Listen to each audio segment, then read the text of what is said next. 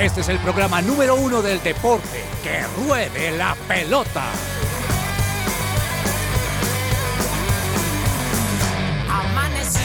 Hola, hola, ¿qué tal? Muy buenas tardes, bienvenidos todos a Que Ruede la Pelota. Hoy es viernes 24 de noviembre, son las 12 del mediodía, 3 minutos.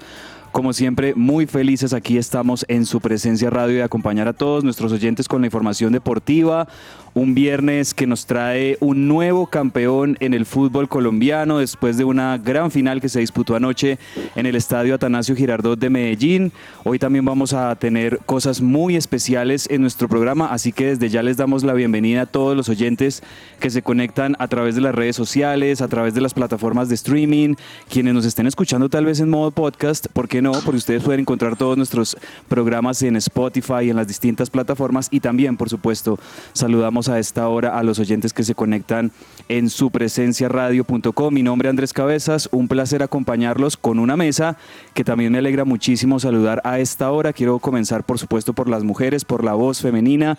Joana Palacios, me alegra mucho saludarte en este viernes. ¿Cómo estás? Buenas tardes.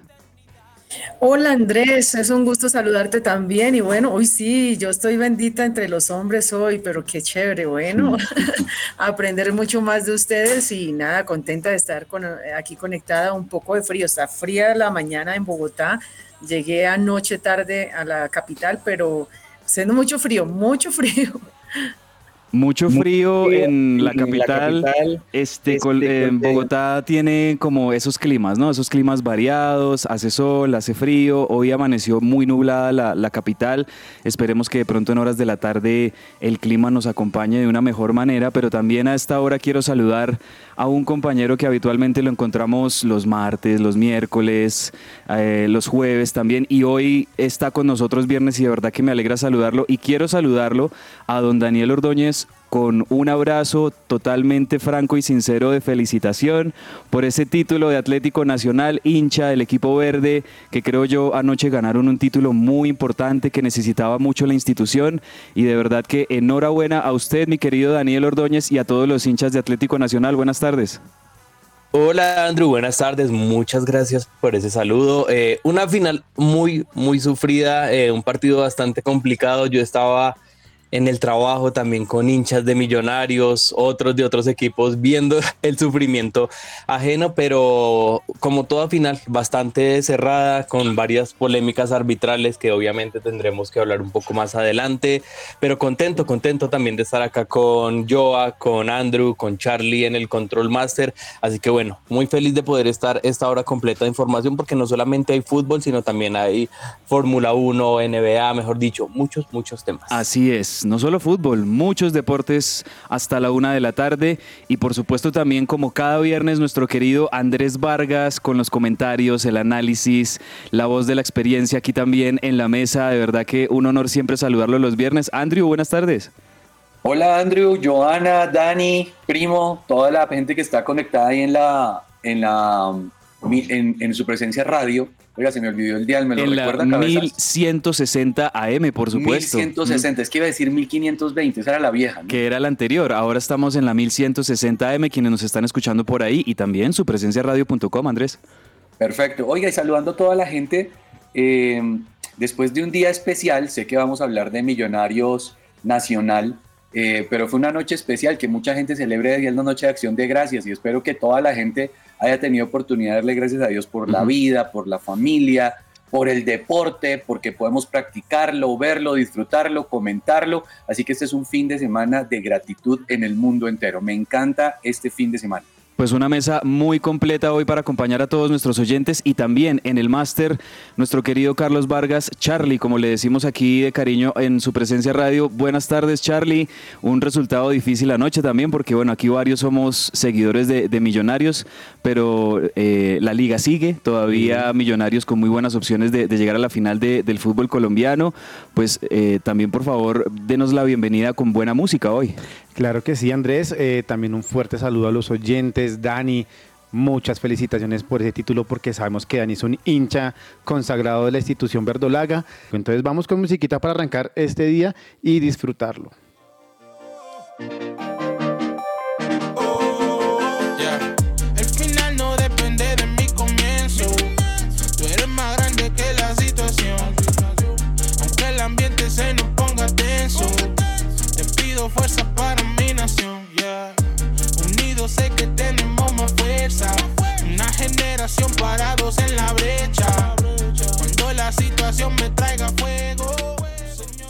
Celebra la pasión del fútbol con un buen café. Coffee and Jesus presenta Hablemos de Fútbol. Hablemos de Fútbol. Hablemos de fútbol y la psicóloga cristiana Diana Monsalve, especialista en salud mental, te ayuda en el tratamiento de la depresión, la ansiedad, los trastornos de la alimentación, el estrés, entre otros. Para más información pueden consultar la página web www.psicologadiana.com o también escribir y agendar su cita de valoración al WhatsApp 315 754 88 99 y con nuestra psicóloga cristiana Diana Monsalve nos vamos para Hablemos de Fútbol compañeros. Y por supuesto comenzamos de una vez, entramos en materia en esta final de la Copa Betplay, la Copa Colombia como también la hemos llamado en ediciones anteriores donde llegaban a enfrentarse millonarios que venía siendo el campeón eh, vigente, el campeón de la edición pasada de la Copa contra Atlético Nacional que tuvo unas semifinales también dramáticas con los penales, épica por así decirlo, en esa llave de semifinales con Deportivo Pereira y vuelve otra vez don Daniel Ordóñez Nacional a ganar un título muy importante y ganarlo creo yo de la misma manera, de manera épica porque venía perdiendo el partido con Millonarios, se pensaba que Millonarios ya se iba a quedar con la copa,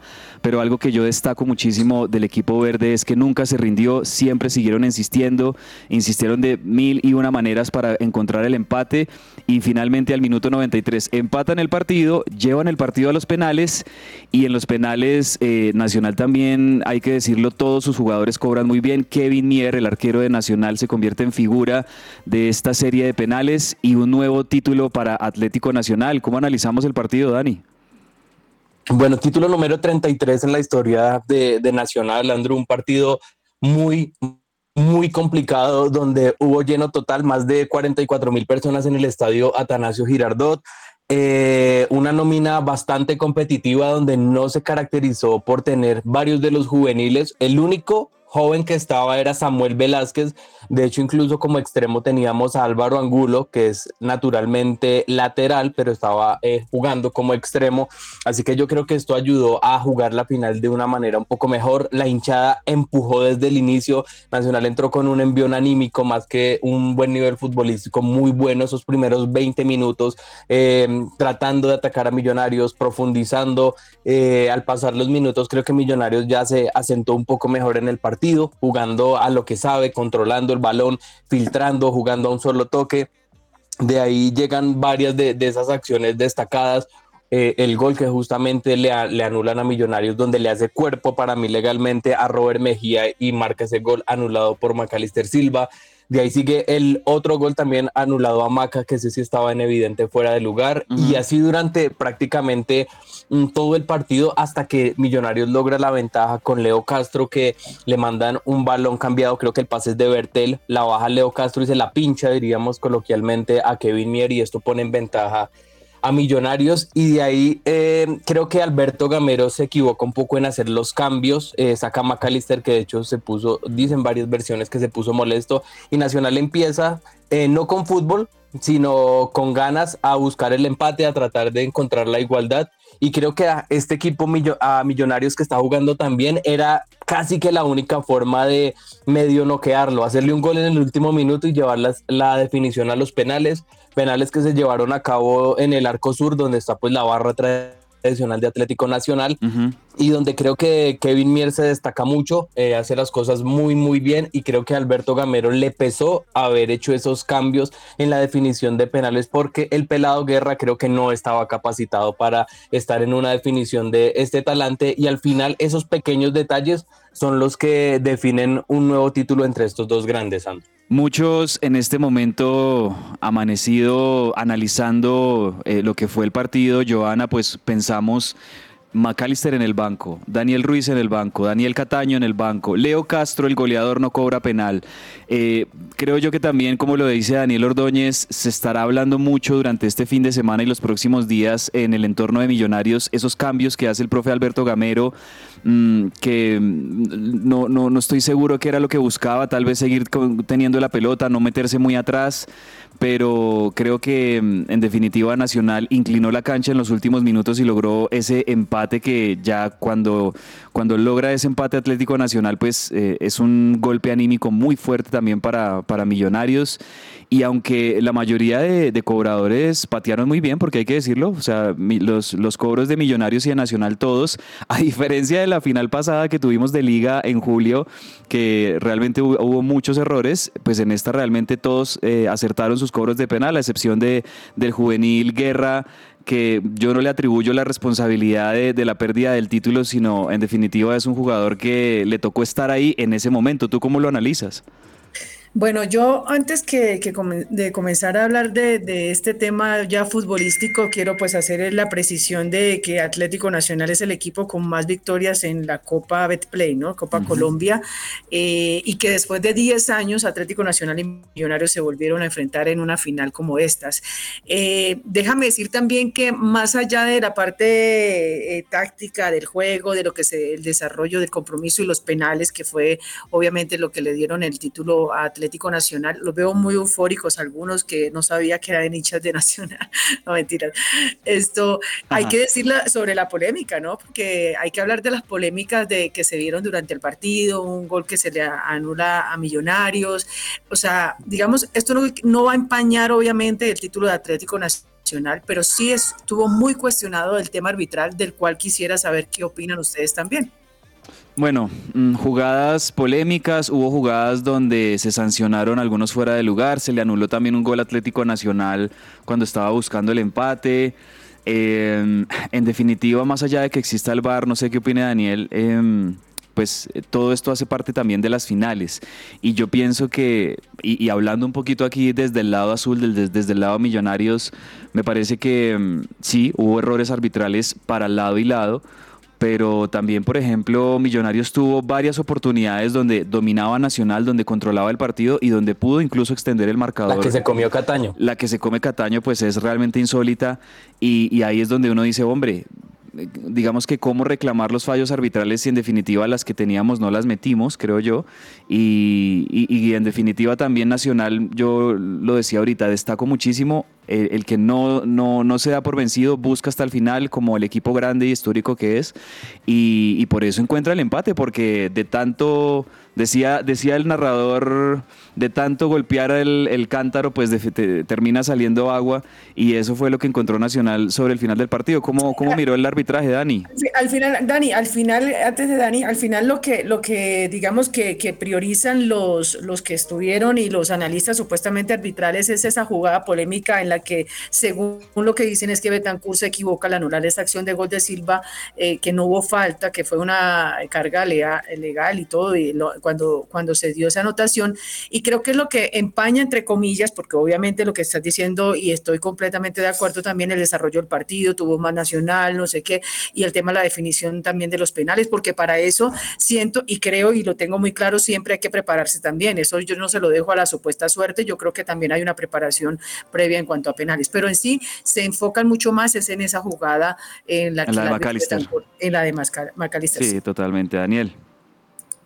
Sí, yo creo que el árbitro cometió varios errores y algo que se notó mucho fue que se le salió el partido desde muy, muy temprano. Los jugadores comenzaron a manejarlo y, él no mostraba esa autoridad que debe tener un juez central en una final como estas. Repito, eh, para mí el gol de a Millonarios, el primero fue mal anulado. La carga fue lícita entre Robert Mejía, que le faltó yuquita, como dirían en la calle, eh, y se lo llevó puesto Maca y remata muy bien. los otros dos goles sí creo que estuvieron bien anulados, tanto el de Eric Ramírez como el de Macalister Silva. Por ahí estaban, estaban hablando también un poco del posible penal para Nacional en el primer tiempo, una falta de Gina sobre Jefferson Duque. No sé, no la he mirado bien para decir si es o no es, pero creo que el arbitraje fue muy, muy discutido no creo que tenía que ser el árbitro para esta final y Mm. pues eh, des- desafortunadamente queda como ese sinsabor de que haya ocurrido esto en el partido. Y ya para eh, hablar eh, y complementar un poco el tema del juego y hablando también un poco del rival de Millonarios, decían algunos comentaristas, es como el estudiante que se conforma con pasar con C. Ah, ya, lo tengo controladito, ta, ta, ta, no acelero, voy a mi ritmo, voy a lo que estoy acostumbrado a jugar, a cerrar los partidos y pues es una final y creo que eh, en eso sí le faltó. De hecho, no sé si, bueno, ayer lo comentaban varios compañeros y decían, es que esta McAllister en un momento ya está como sobrando al rival con determinadas jugadas. No lo decían yo, hincha de Nacional, sino otros compañeros del trabajo que también son periodistas. Entonces, no sé si de pronto este alto en el camino le sirva a Millonarios para estos partidos decisivos.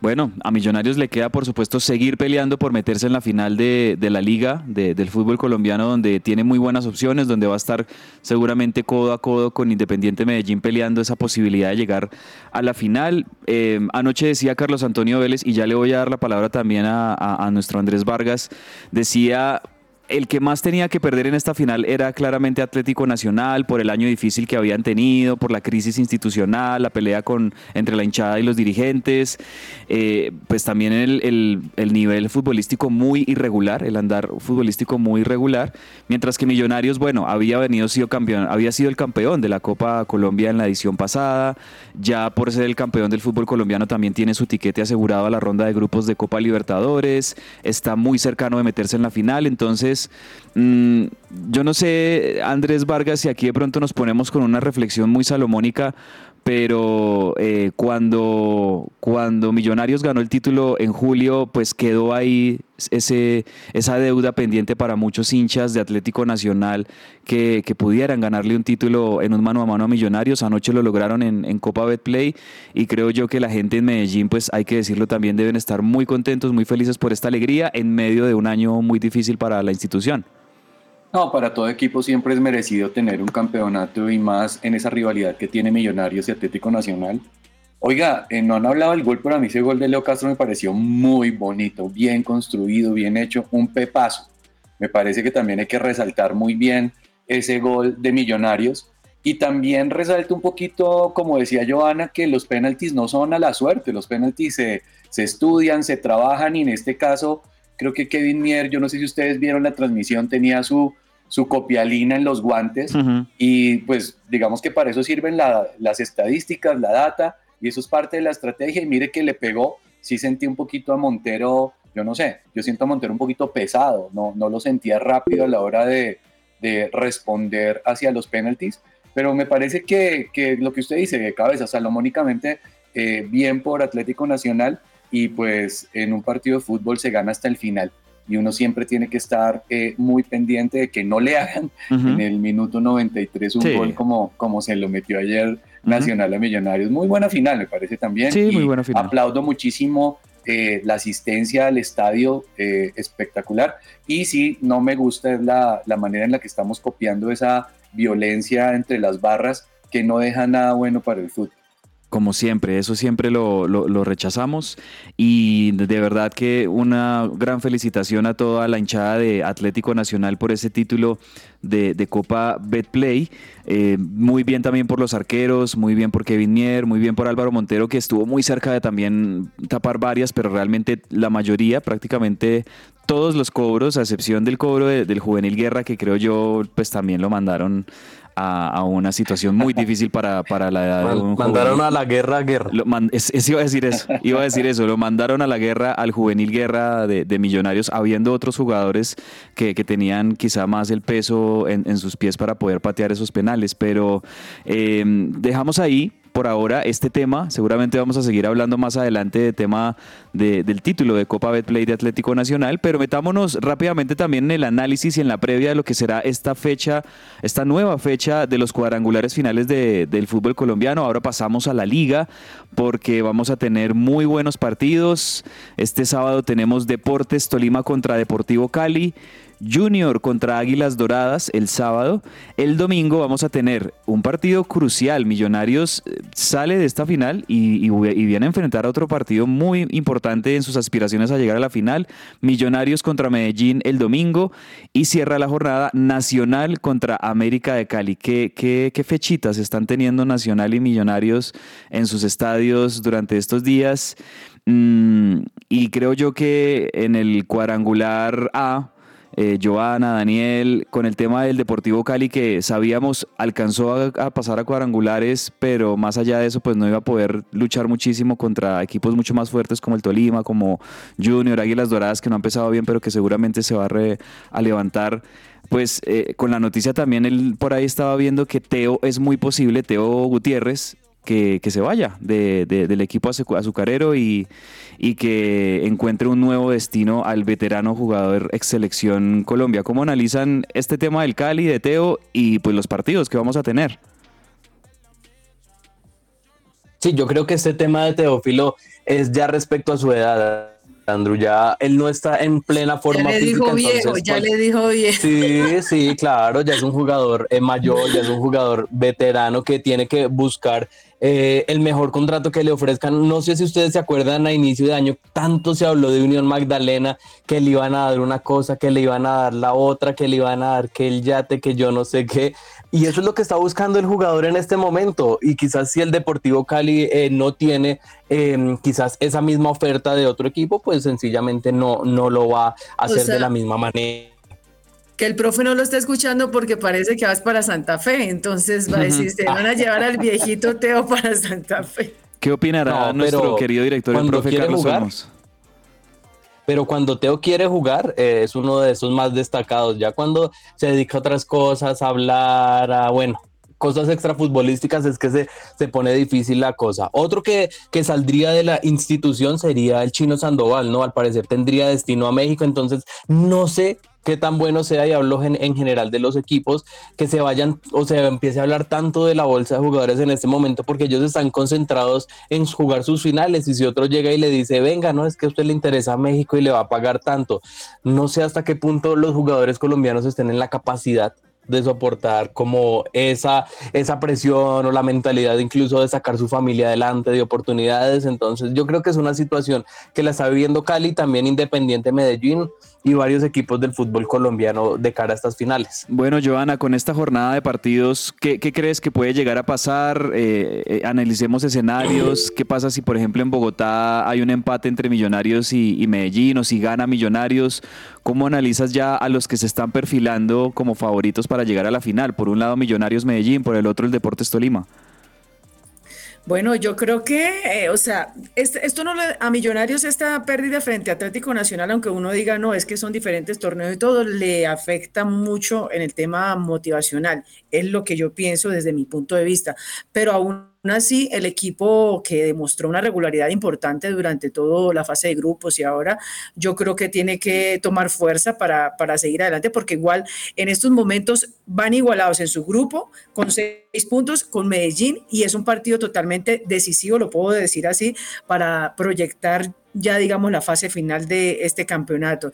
Y en cuanto a Tolima, me preguntabas el tema de Tolima, pienso que, o sea, ¿sabe qué equipo me, desilusionó? Que incluso yo creo que aquí lo comenté en el programa, Águilas Doradas, que estábamos eh, en la búsqueda del profe eh, Farías y todo, pero me, desilusionó porque venía un equipo mm. que mostró mucho y muy buen rendimiento durante la fase anterior y ahora es, colero de su grupo. Entonces, bueno, y, Tolima, Tolima demostró que, tiene para dar la pelea también, Andrés. Ese partido Junior Águilas Doradas, no sé, lo veo bien, bien interesante porque no, no veo como tan, tan favorito al Junior ahí, más allá de que sea local, está en el Metropolitano, un Águilas Doradas que ha tenido un, un traspiés, un muy mal comienzo en las primeras dos fechas, pero que creo yo sigue teniendo el fútbol suficiente para demostrar por qué fue el primero durante el todos contra todos.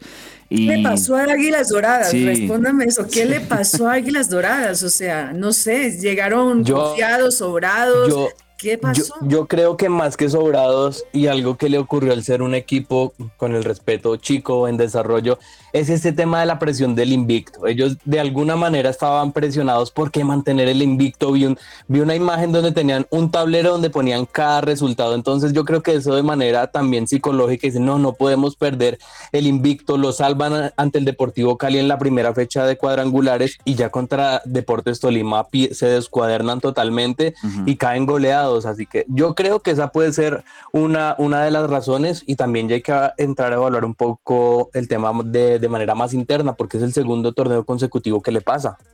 Así es, así es. Bueno, yo creo que tenemos una fecha muy, muy interesante de fútbol colombiano. Este fin de semana vamos a estar muy atentos a cómo se terminan dando esos partidos, porque creo que esta fecha también va a, seguir mostrando y va a seguir perfilando a esos dos equipos que seguramente vamos a tener en las, en las finales de, este fue en el partido de ida y vuelta en las finales ya en los primeros días de diciembre. Pasemos rápidamente a hablar un poquito de fútbol internacional. Ahorita en Agenda Deportiva les vamos a contar de unos partidos buenísimos que se nos vienen este fin de semana por Premier League, también por eh, la Serie A de Italia, por la Liga. A propósito de la Liga, por ahí vi un comentario de, de, de The Special One de José Mourinho diciendo que sería una locura si Ancelotti dejara al Real Madrid por irse a dirigir a la selección de Brasil. ¿Por qué? Porque desde hace un tiempo eh, siempre ha estado ahí rondando y sonando el nombre de Carlo Ancelotti para dirigir la selección Andrew. de Brasil. Y, y creo yo que pues con los malos resultados, los tres partidos consecutivos que perdió Brasil en la eliminatoria, obviamente también se habla mucho de, de si Dinis debería ser, seguir siendo el técnico o qué Sí. pasará en ese, en ese banquillo. Re- respecto a ese comentario que dices, eh, hay un complemento de esa frase y Mourinho decía, solamente un loco se iría eh, jugando con Real Madrid, jugando también y estando en la punta, y ese loco fui yo. Así que es José Mourinho. Así es, Yo creo que- es Mourinho. el cierto es que el técnico de Brasil no, bueno, aunque lo ovacionaron, sí vieron que lo ovacionaron en el partido de flu que, que, que estaba, pues obviamente con toda esa hinchada, Claro. pero no sé, a mí me parece que, que una ovación después de perder estos dos partidos, o sea, de, y de lo que mostró Brasil, o sea, yo creo que el técnico ya debe estar pensando en que se va a ir, porque así no sea Ancelotti, me imagino que le van a poner Sí. Igual él sabe que es interino Es y interino. que es Claro. una opción mientras llega el, el técnico en propiedad que sería Ancelotti. Pero lo que yo he, he- he venido diciendo en varios programas y es, con estos resultados tan malos, tienen que acelerar ese tema, sea Ancelotti, sea otro, Sí, claro. porque viene la Copa América en Estados Unidos y no pueden hacer un papelón. Así es. Oiga, venga, y hablando de, de Brasil-Argentina, en la sub-17, Argentina 3-0 le metió a Brasil. Sí, Con Un señor. peladito que se hizo un, un triplete. si no del mal. Diablito Echeverry. Oiga, qué chino tan bueno. Y otra vez Argentina mostrando su, su- bueno, ahí cabezas, cabezas levantó las manos como si fuera Argentina. Oiga, cabezas. ¿Sabe Ah. por qué levantó las manos Andrés Vargas? Porque este ¿Por qué? pelado, Claudio, el Diablito Echeverry, le dicen, aunque no tiene nada que ver con ese gran jugador del- de, la selección de Bolivia de la década de los 90, le- el apodo es simplemente como por el parecido del apellido, pero Claudio Echeverry, este sub-17 de Argentina, hoy se lució, triplete. Vea que estaba viendo un, un dato que ningún jugador en 98 años le había metido tres goles a Brasil en, una, en un mismo partido por selecciones. Y ¿Puede lo ha hecho... los años, por favor? 98 años. Ah, bueno. Eh, y Claudio Echeverry es un jugador, por, por eso me alegro yo aquí y celebro mucho porque Claudio Echeverry pertenece a River y, y me da un y me da también un poquito de bronca porque De Michelis mm, sí lo, ya lo hizo debutar en primera, pero no ha tenido muchos minutos y, y a los hinchas de River nos encantaría muchísimo ver brillar a esta joya del fútbol argentino que seguramente va a ser en los próximos 10 años uno de los jugadores más destacados sin duda alguna de, de Argentina y ya lo está demostrando y con esto Argentina, con esa goleada que le pegó 3-0 a Brasil, muy buenos goles de, de Claudio Echeverry, pues pasa a las semifinales de este Mundial Sub-17 que se está celebrando en Japón y muy posiblemente puedan llegar a la final porque se perfilan ya como uno de los favoritos. Van Eh, contra Alemania. Van contra Alemania, sí Que señor eliminó a España hoy. que eliminó a España también. Es que esos partidos son en la madrugada nuestra porque pues como son allá en territorio asiático pues es muy difícil verlos a una hora muy muy cómoda. Uno, uno fue tres, tres y media de la mañana y el de Argentina-Brasil sí fue un poquito más madrugado, fue eh, siete de la mañana, un horario un poco más decente para, para nosotros, pero uf, oh, sería muy bueno para Sudamérica que Argentina se quedara con ese mundial. Muy complicado eso. Y la de cerrar aquí nuestra sección de, de Hablemos de Fútbol, quería preguntar a Andrés Vargas por un tema que en este momento está dando mucho de qué hablar en la Premier League y es una posible sanción para el Manchester City y el Chelsea, una sanción gravísima. ¿De qué se trata eso? Cuéntenos un poquito. También ahí complementamos con Daniel y Joana ese tema que me preocupa de, de la posible sanción al City y al Chelsea.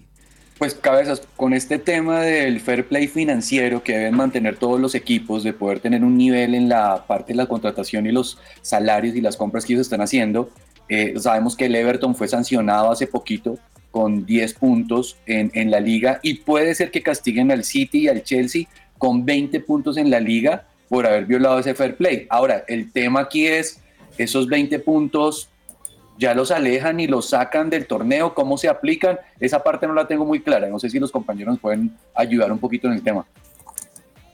Sí, el tema se daría como un descuento total de los puntos que llevan y tendrían que continuar como si nada eh, en las fechas, algo muy similar a lo que le ocurrió a la Juventus la temporada pasada en la, en la Serie A y justamente en esta misma temporada al Everton.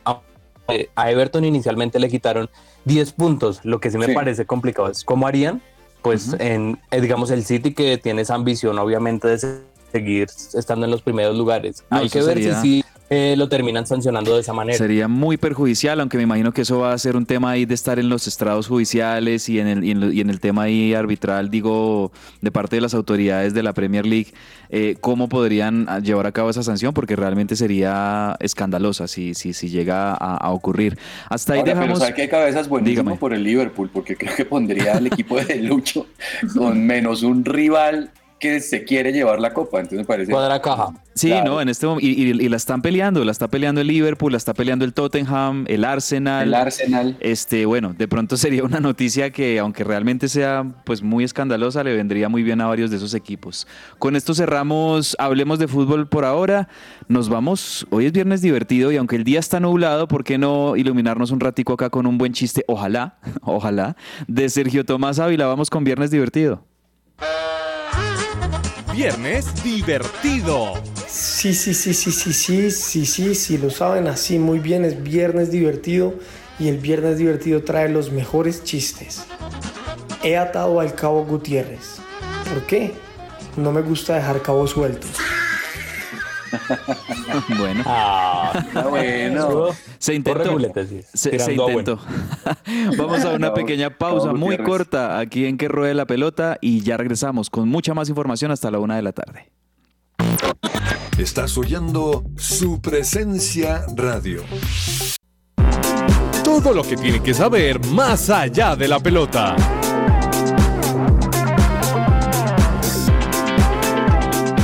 Seguimos al aire en que ruede la pelota y si buscas invertir en los Estados Unidos, puedes recibir una asesoría personalizada para encontrar la inversión perfecta para ti en la Florida, en el estado de la Florida. Puedes visitar la página web, anoten ahí, Miami, como se escribe la ciudad, miamiprg.com o también escribir al WhatsApp en este número de Estados Unidos, más 1-954-670. 73. Y vamos rápidamente con la información de Más allá de la pelota. Estamos aquí también pendientes de una confirmación, un posible invitado que tendríamos en exclusiva aquí en Que Ruede la Pelota. Pero mientras, pues, ¿por qué no hablamos de otros deportes? Don Daniel Ordóñez, hablemos de Juegos Nacionales y de Juegos para Panamericanos, porque por un lado, en Juegos Nacionales ya estamos casi cerrando, hegemonía del Valle, pero también en Juegos para Panamericanos eh, también hay una muy buena noticia para Colombia. Sí, Andrew, eh, como, como dices, ya está casi que definido, ya está matemáticamente definido el campeonato de Valle que tiene en este momento 179 medallas de oro, seguido de Antioquia con 100 118 y Bogotá completa ese podio con 98 medallas. Ayer tuvimos en competencia a Mariana Pajón que lo hizo de manera muy, muy buena. Yo, yo creo que eh, sabe cómo están los juegos en este momento, que está fresquita, llegó anoche de de donde se están realizando las justas, así que, que, yo creo que ya sabe mucho más cómo está este día número, número 14 en los Juegos eh, Nacionales. Pues yo creo, Dani, que se revalida, digamos, en el hecho de los deportistas de alto rendimiento. Incluso yo estaba ahí en, la pista de con Mariana Pajón, eh, el nivel en el que están, obviamente pues hay que mirarlos ya en la parte internacional, pero unos juegos que han servido para eh, revalidar todo ese proceso que han hecho los deportistas y el nivel que tienen algunos, algunas disciplinas, Valle dominando por supuesto, Antioquia también, Bogotá también en diferentes, en ecuestre, en billar, eh, bueno, en BMX como lo dijimos, es tuve también el levantamiento de pesas, gran rendimiento también del Valle. Eh, es muy emocionante estar cerca de los, de los atletas, vivir esa experiencia, saber que le han puesto muchos años de preparación para llegar a los Juegos Nacionales y Paranacionales. Terminan el próximo domingo, la clausura va a ser en Manizales y de ahí arranca toda la preparación para lo que van a ser los Juegos Paranacionales. Entonces, nada, destacar todo el trabajo que, ha hecho, que han hecho, por supuesto, los protagonistas que son los atletas aquí durante toda esa jornada y cómo se han destacado. Vivirlo allá y estar ahí en, los escenarios es bastante bonito y ver que más allá de, la infraestructura, que de hecho pues se, ha cumplido con muchos escenarios, pues se deja ese legado en cuanto al nivel y el rendimiento de los atletas que han demostrado durante estas competencias. Yo solamente voy a acotar un tema de, digamos, de otra competencia que es importante, que desde el 22, o sea, ya empezaron, se van a realizar y eh, se están realizando los Juegos Escolares Centroamericanos y del Caribe en Venezuela.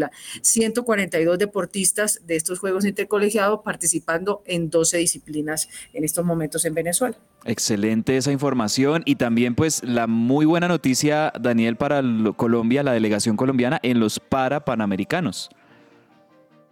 Sí, señor, teníamos eh, la información de que Colombia había subido hasta el segundo lugar, pero como saben, estos son competencias desde la mañana y en este momento Estados Unidos recuperó ese segundo lugar. El líder es Brasil con 116 medallas de oro, segundo es Estados Unidos, pero muy cerca está Colombia a solamente una medalla de oro. Tiene 34 en este momento, así que si Colombia logra una medalla de oro va a superar a Estados Unidos porque tiene más de plata y también más de bronce. La, la, delegación colombiana tiene en total 117 preseas, mientras Estados Unidos tiene 109. Así que mm, vamos a, ver cómo le va a la delegación colombiana. Todavía hay varios, eh, competencias, entre ellas tenis en silla de ruedas, donde tenemos a Angélica Bernal, que es una de esas buenas eh, competidoras que se va a enfrentar ante, ante Dana Mattenson de Estados Unidos. Clausura mañana, ¿no? Clausura de estos juegos mañana y va a ser transmitida por Igualmente, igualmente por Señal Colombia. Igualmente muy, muy buena actuación de la delegación colombiana en los Parapanamericanos.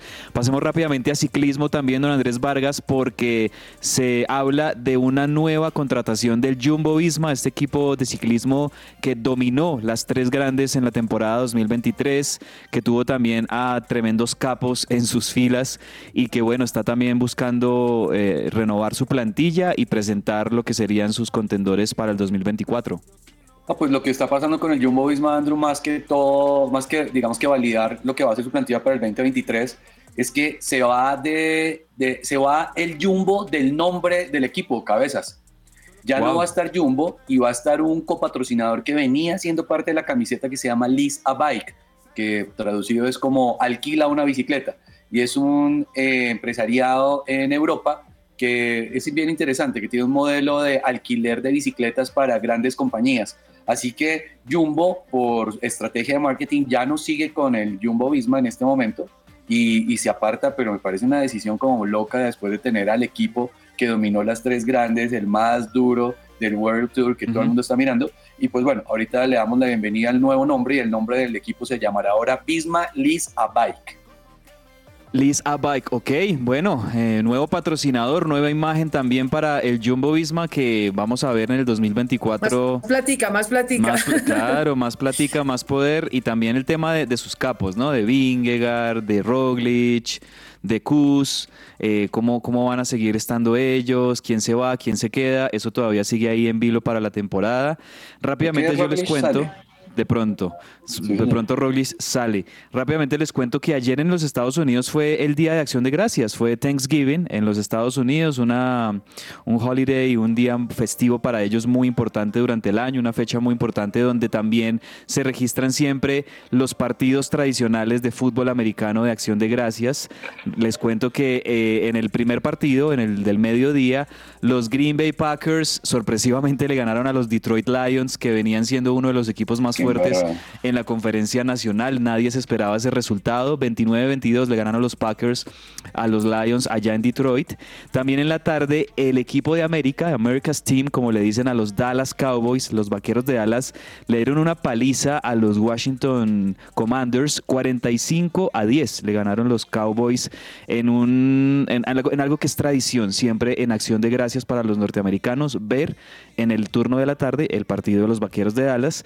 Y en el partido de la noche, los San Francisco 49ers le ganaron 31-13 a los Seattle Seahawks. Los 49ers siguen perfilándose como el equipo número uno de la conferencia nacional. Esto están peleándolo codo a codo con las Philadelphia Eagles que llegaron a la final del Super Bowl en la temporada pasada y creo yo que ahí está, entre los Cowboys, los 49ers y los Eagles, eh, esa, esa conferencia nacional. Este fin de semana tendremos también nueva fecha. ¿Qué más tenemos por ahí de más allá de la pelota?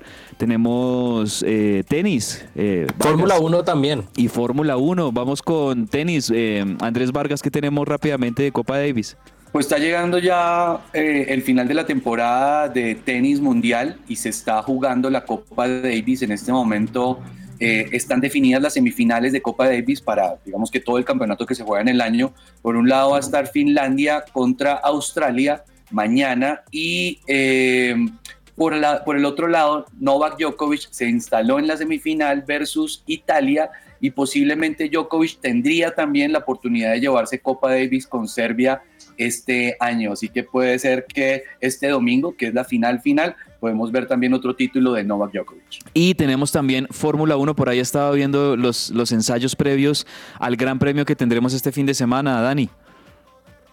Sí, Andrew, este fin de semana se va a correr el Gran Premio de Abu Dhabi. Prácticamente ya todo está definido. La carrera va a ser eh, el domingo, obviamente en el circuito de Marina a las 8 de la mañana, un horario un poco mejor a lo que estuvimos viendo la semana pasada en Las Vegas, donde se corrió a la 1 de la mañana. Así que eh, ya tendremos prácticamente esta última cita de la Fórmula 1 en este año 2023, ya prácticamente con todo eh, decidido si Ferrari o Mercedes que todavía están peleando algo logran mm, quedarse con algo más, si McLaren contra Aston Martin, bueno, hay varias peleas que hay internas eh, en el buen sentido, pero bueno, se acaba ya la, temporada de la Fórmula 1 este fin de semana. la pelea más importante en esto es eh, el quién se va a quedar con, el, con la segunda plaza de escuderías, sí. entre Ferrari y McLaren están a cuatro puntos.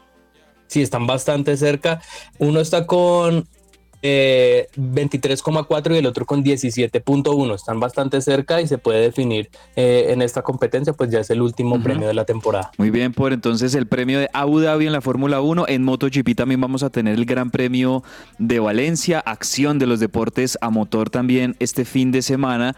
Y estos días, escuchando al pastor Andrés Corson aquí en lugar de su presencia, me están dando muchísimas ganas de seguir eh, viendo Drive to Survive, ¿no? Que está el hombre enganchadísimo con la serie de Netflix y yo creo que va a ser también una muy buena compañía y un buen plan para esta temporada de, diciembre maratonearse ese Drive to Survive de la Fórmula 1 que realmente está muy interesante. Vamos al segundo tiempo de Sergio Tomás Ávila con su viernes divertido, a ver si este le va un poquito mejor.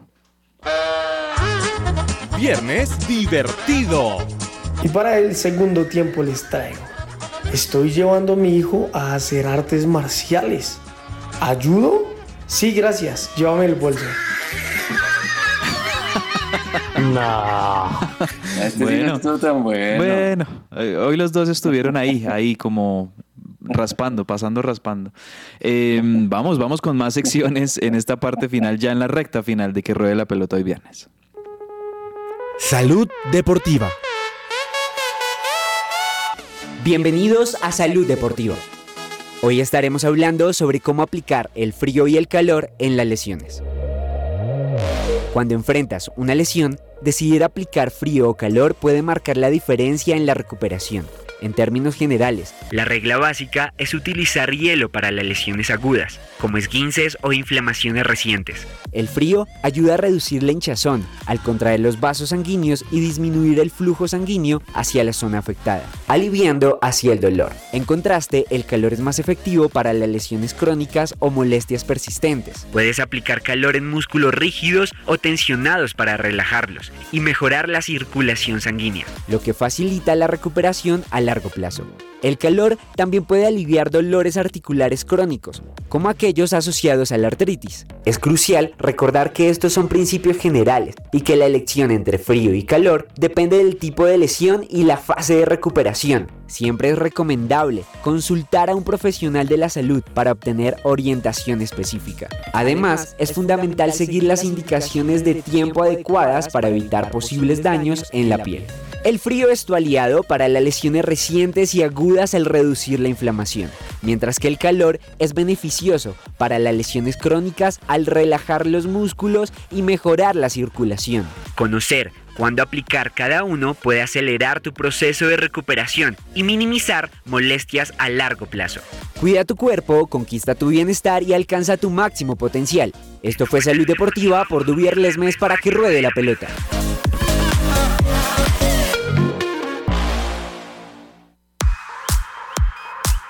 Farándula Deportiva.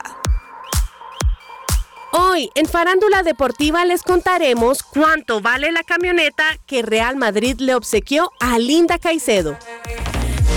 Para los amantes de los automóviles y para los fanáticos del deporte, les contamos que recientemente les fue entregado un vehículo BMW a cada una de las jugadoras del Club Real Madrid femenino, como obsequio de la reconocida marca de autos, que es una de las principales marcas patrocinadoras del club. Dentro de la plantilla se encuentra la delantera colombiana Linda Caicedo, quien escogió su propio carro y fue conocido a través de las redes sociales del equipo.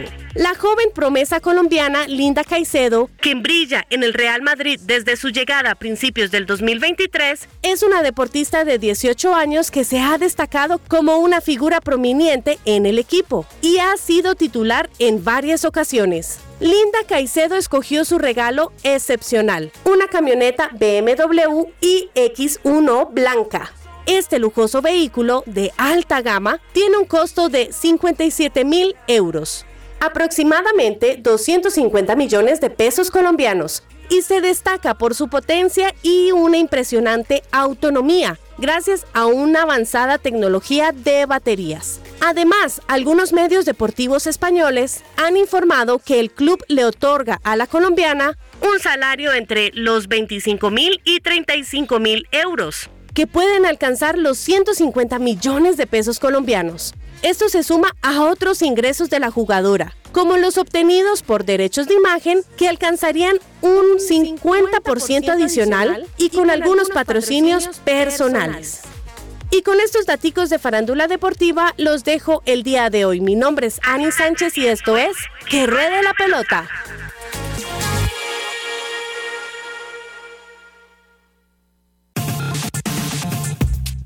Su presencia radio 1160 AM. Agenda deportiva. Se me va a salir el corazón. Nunca dejes de hacerme soñar. Y la vida no me va a alcanzar para quererte Colombia. Y en esta temporada de fin de año no tienen ganas de viajar sin gastar una fortuna y aprovechando estos días de descuentos, pues les cuento que Viajemos Travel tiene la mejor página de reservas online con los mejores precios y hasta te devuelven la diferencia si encuentras un precio más bajo en la planificación de, tu viaje. Así que corre a comprar tu viaje en viajemostravel.com. Viajemos Travel, amamos viajar. Agenda deportiva, compañeros, ¿qué recomendados tenemos? Vuelven las ligas, vuelven los torneos locales. ¿Qué tenemos este fin de semana en materia deportiva, Daniel? Este domingo hay un partido bastante interesante a las siete y media de la mañana que es Manchester City frente a Liverpool. Qué gran, gran encuentro que vamos a tener, posiblemente con Luis Díaz como, como titular. Eh, Manchester City yo creo que tendrá Julián Álvarez también desde el vamos debido a la lesión de Erling Haaland, así que buen partido el que habrá ese día y si usted prefiere ver la liga, también se va a enfrentar el Rayo Vallecano de Radamel Falcao García frente al Barcelona, 8 de la mañana. Muy bien, buenos partidos. Joana, ¿qué tienes de recomendado en agenda? Bueno, yo creo que a estar muy pendiente ya de la fase final, ya se están terminando estos Juegos Nacionales, estar conectada con todos los atletas. Eh, la clausura, como les dije, será este domingo desde Manizales, este sábado, perdón, desde Manizales, y, eh, y también de los partidos de liga, pero por acá estaba viendo el de Fortaleza Patriotas. Mm. hay, que, hay que ver ese partido, ese, es el, el, el mar, bueno, ya ese es para el martes a las 7 y 30 de la noche, y los partidos de Liga, Millonarios Medellín el domingo a las 4 de la tarde, Nacional América a las 6 y 30 de la tarde.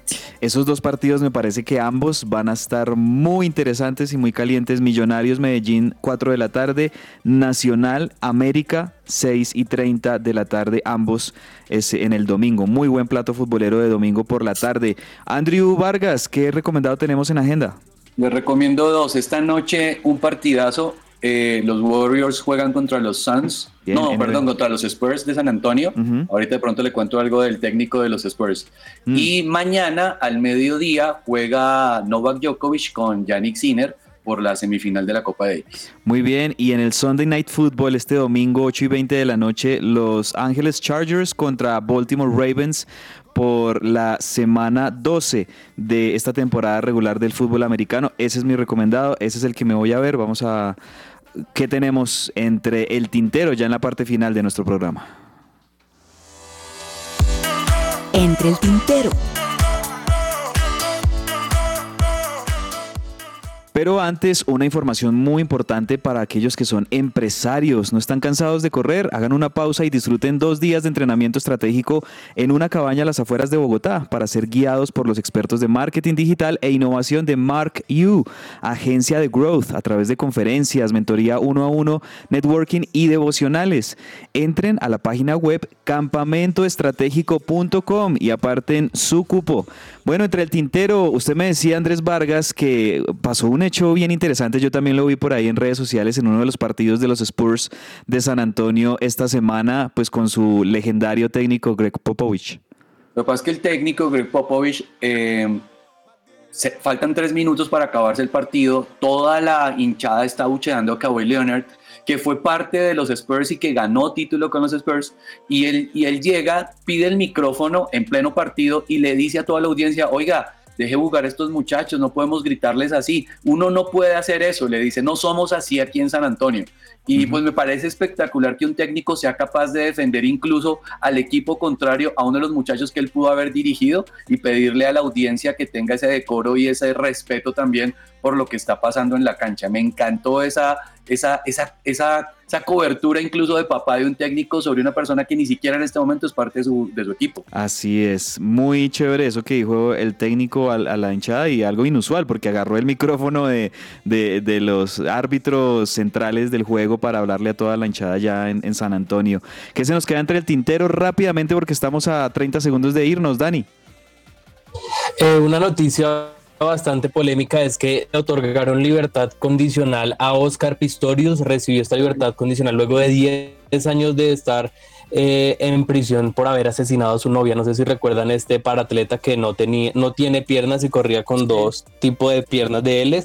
Eh, le dieron esta libertad provisional, así que es una noticia que se está hablando mucho y que está dando polémica en las últimas horas. Que asesinó a su novia, ¿no? Por, eh, supuestamente por accidente. Alejandro Restrepo es nuevo técnico de la Alianza Lima. Muy bien, con eso nos vamos aquí en Que Ruede la Pelota. Los dejamos con este muy buen fin de semana, la programación de su presencia radio y nos volveremos a encontrar este próximo lunes a, a partir de las 12 del mediodía con toda la información deportiva. Un abrazo grande para todos y que almuercen rico y nos vemos este fin de semana en la iglesia. Un abrazo grande, chao. Chao, chao, que estés muy bien. Vengo de rodillas ante ti, como que me elevas, tú me das un